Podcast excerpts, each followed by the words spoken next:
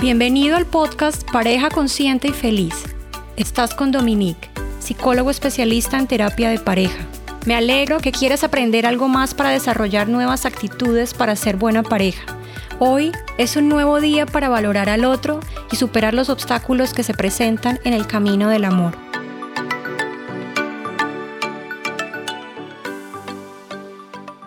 Tener inteligencia emocional en cuarentena. Tres enfoques positivos. La incertidumbre nos desubica. En pocos días la rutina diaria se ve afectada por circunstancias externas que nos impactan de forma negativa.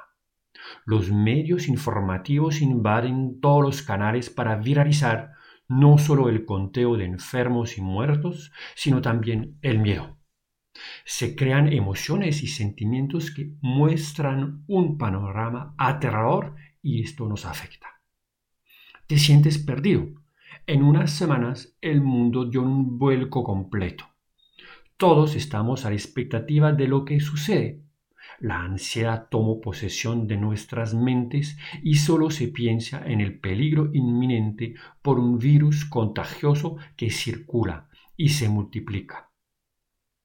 Todo pasa como si nadie tuviera el control sobre los eventos.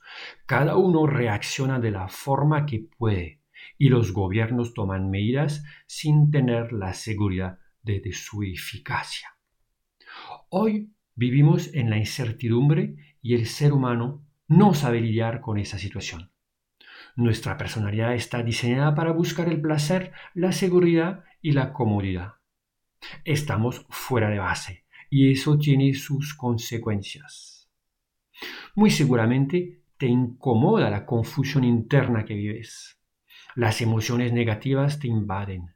Tu cuerpo genera cortisol y adrenalina y te preparas para reaccionar y para que te adaptes al peligro inminente.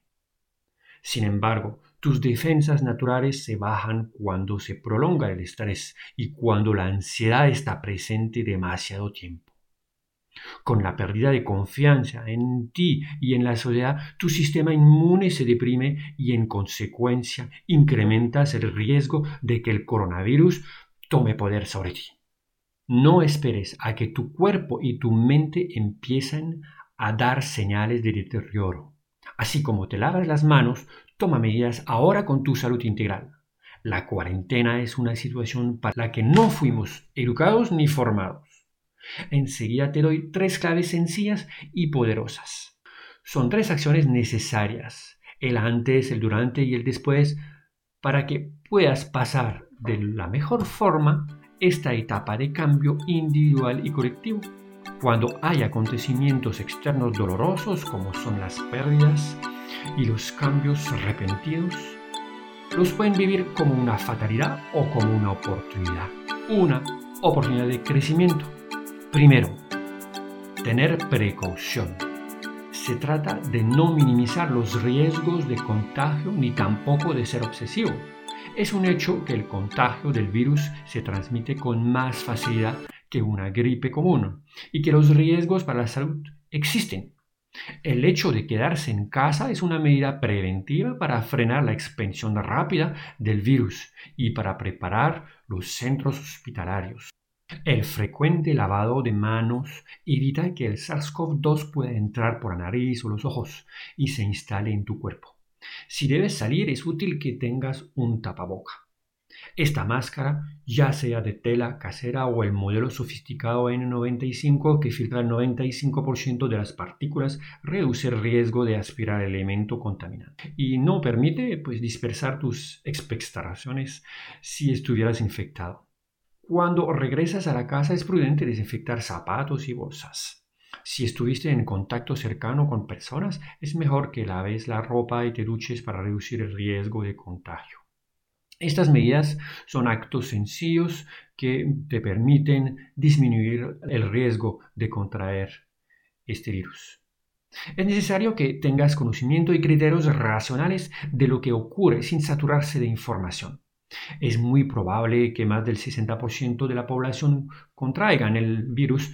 Se observa que el 15% de la población presenta síntomas como un resfrío, y algunos deben ser hospitalizados por problemas pulmonares. El resto no presenta síntomas. La mortandad es del 1% de los afectados. Depende de los países y de cómo se hacen las estadísticas.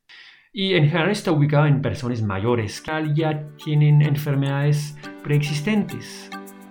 Segundo, vivir el presente. Solo tenemos poder en el presente. La ansiedad tiene como característica intensificar el miedo y nos absorbe en un escenario catastrófico sobre lo que podría pasar. Tememos por nuestras vidas y la de los seres que nos rodean. Esta ansiedad es humana, sana y normal, pero nuestro sistema emocional tiende a amplificar los riesgos bajo la presión de la imaginación y del discurso mental interno repetitivo.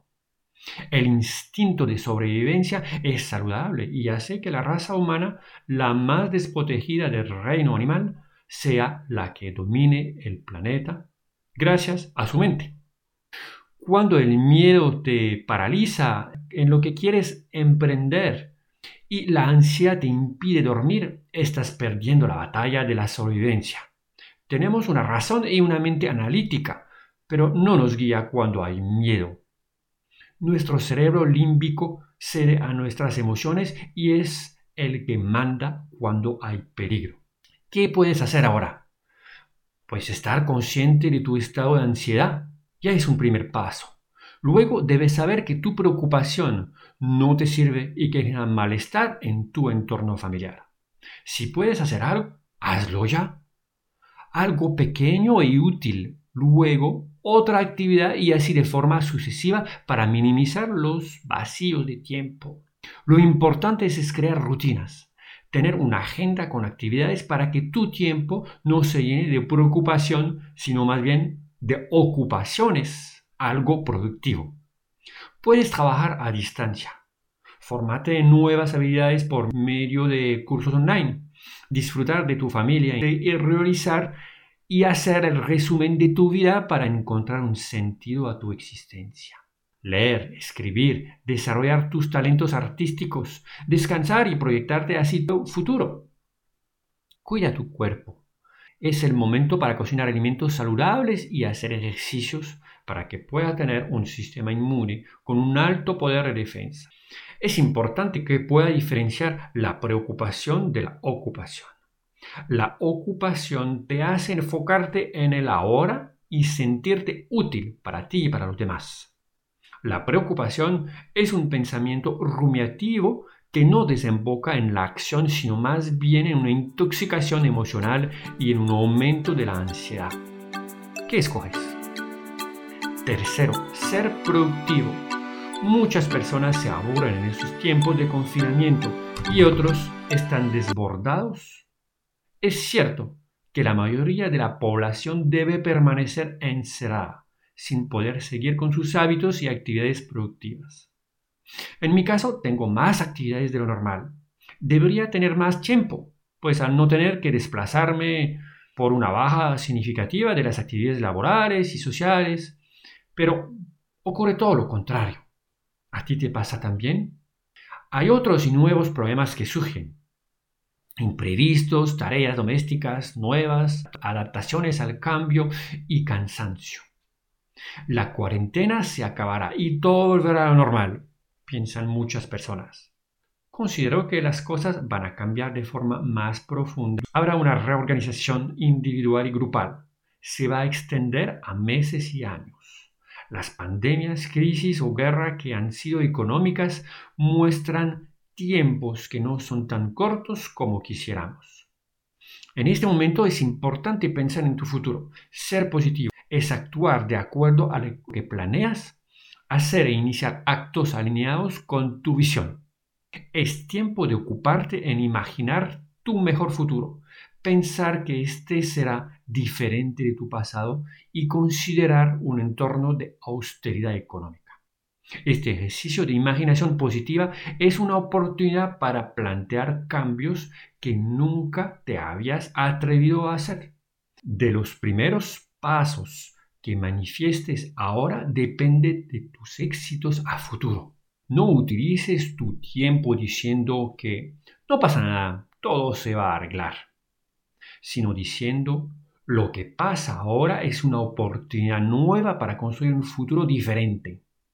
Trabaja en tu proyecto de vida y da el primer gran paso. Tantas veces nos hemos quejado por no tener tiempo para los nuestros y para nosotros mismos.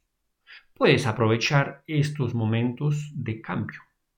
Espero que sea el inicio de una nueva era de solidaridad y de respeto a la naturaleza.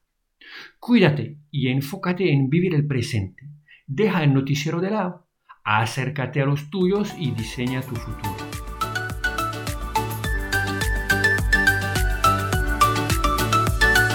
Este episodio de Pareja Consciente y Feliz se termina aquí. Es el momento para reflexionar y dar un nuevo paso para valorarte y amar a tu pareja. Gracias por compartir y suscribirte. Conéctate a la página dominich.com y consúltame para que te pueda compartir más herramientas efectivas para tu equilibrio físico, emocional, mental y espiritual.